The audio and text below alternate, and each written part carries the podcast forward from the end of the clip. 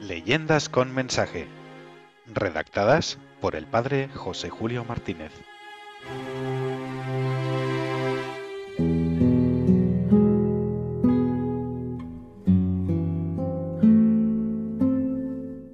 Su esposa lo salvó.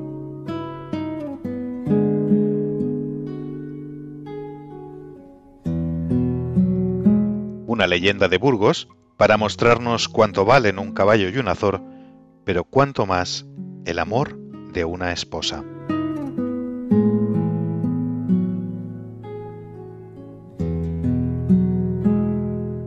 Eran aquellos días gloriosos del reino de León, cuyo principal condado era el de Castilla, gobernado por el famoso y valiente Fernán González. El buen rey quiso reunir cortes en León y envió sus mensajeros para llamar a los señores que debían asistir. Uno de los llamados era el conde de Castilla. Buen conde Fernán González, el rey me envía por vos, para que asistáis a las cortes del reino. Amigo, tú eres mensajero y no tienes culpa. Quien tiene culpa es el rey y los que están con él. A Fernán González parecía cosa fuerte tener que besar la mano del rey leonés y rendirle vasallaje. Por eso mostraba su disgusto en asistir a las cortes. Pero al fin, con toda su mala gana, asistió. El rey conocía cuánto valía aquel vasallo y quería tenerlo por amigo salió a recibirlo y honrarle. El conde llegaba cabalgando en un hermosísimo caballo árabe que había ganado al rey Almanzor y traía en la mano un azor muy poderoso, ave de caza.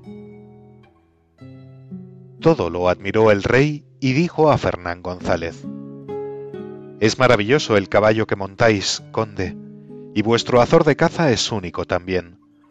Os pido que me vendáis el uno y el otro.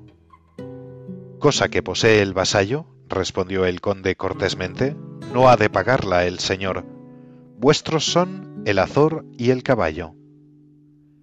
Pero el rey no quiso tomarlo sin pagar e insistió así.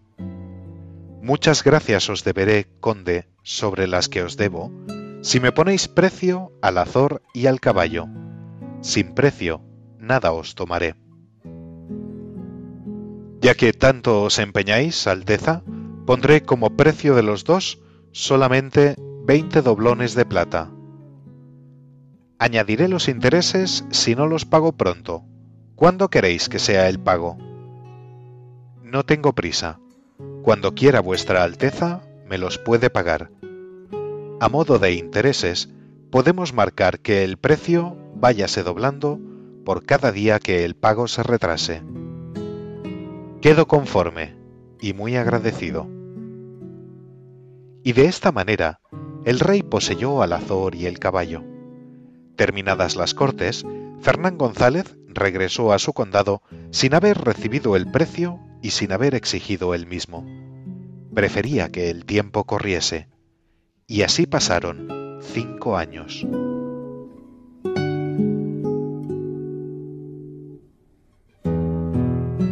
El rey enviaba nuevos mensajeros al conde llamándole a León, pero Fernán González ni acudía ni pagaba los tributos que el condado debía a la corona.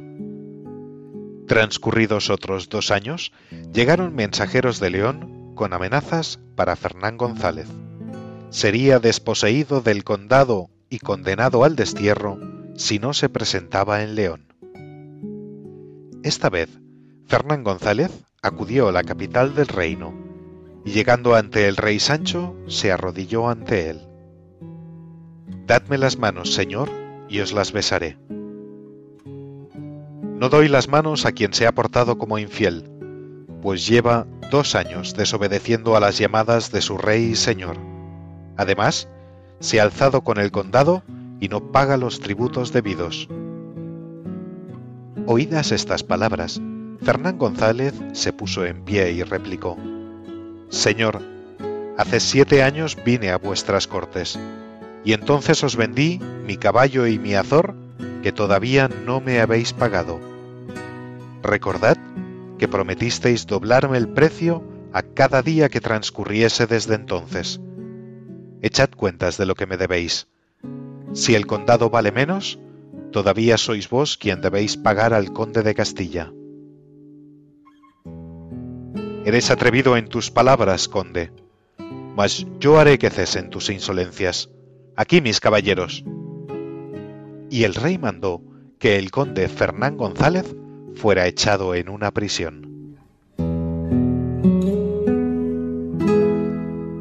Llegaron a Castilla noticias de lo ocurrido, y entonces la condesa se puso en camino hacia León, acompañada de sus damas y de trescientos hidalgos castellanos, a los cuales dejó atrás cuando ya estaban en las proximidades de León, y se presentó sola ante el rey, diciéndole, Soy una esposa desventurada, pues vengo confiando solo en la bondad de vuestra Alteza, y os ruego me permitáis visitar a mi marido detenido en vuestras prisiones. El rey de León nada puede negar a una dama que suplica. Y la condesa descendió al calabozo donde estaba Fernán González. Apenas entró en la celda del prisionero, éste mostró gran alegría, pero ella, cerrando tras sí la puerta y bajando la voz para que no oyese el carcelero que había quedado fuera, le dijo, Pronto, señor mío, tomad mis ropas, vestíos con ellas y salid como si vos fuerais la condesa haré como tú mandes, para que no falte a Castilla brazo que la defienda.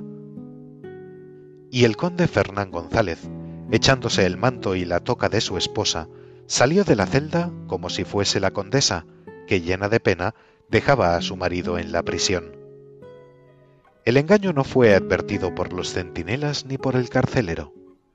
Al día siguiente, el conde ya estaba lejos de la potestad del rey leonés, y entonces las damas de la condesa que habían quedado fuera de la ciudad, aguardándola, se presentaron en el palacio del rey.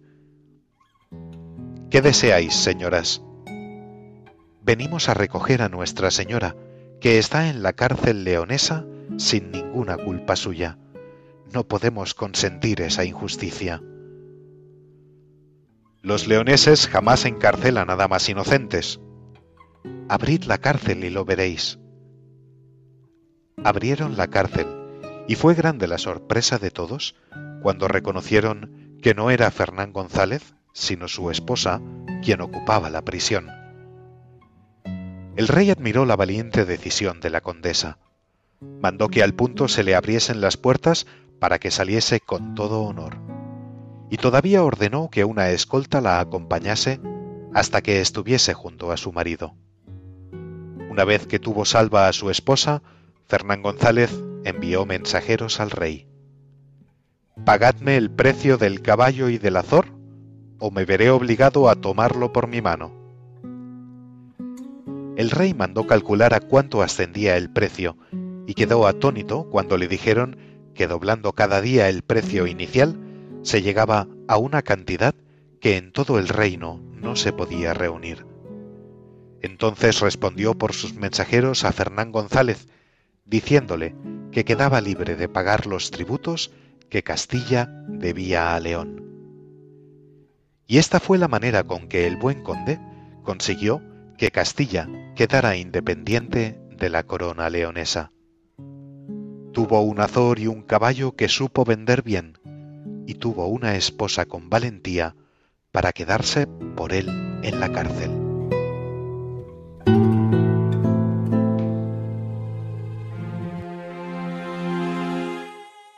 Leyendas con mensaje. Redactadas por el padre José Julio Martínez.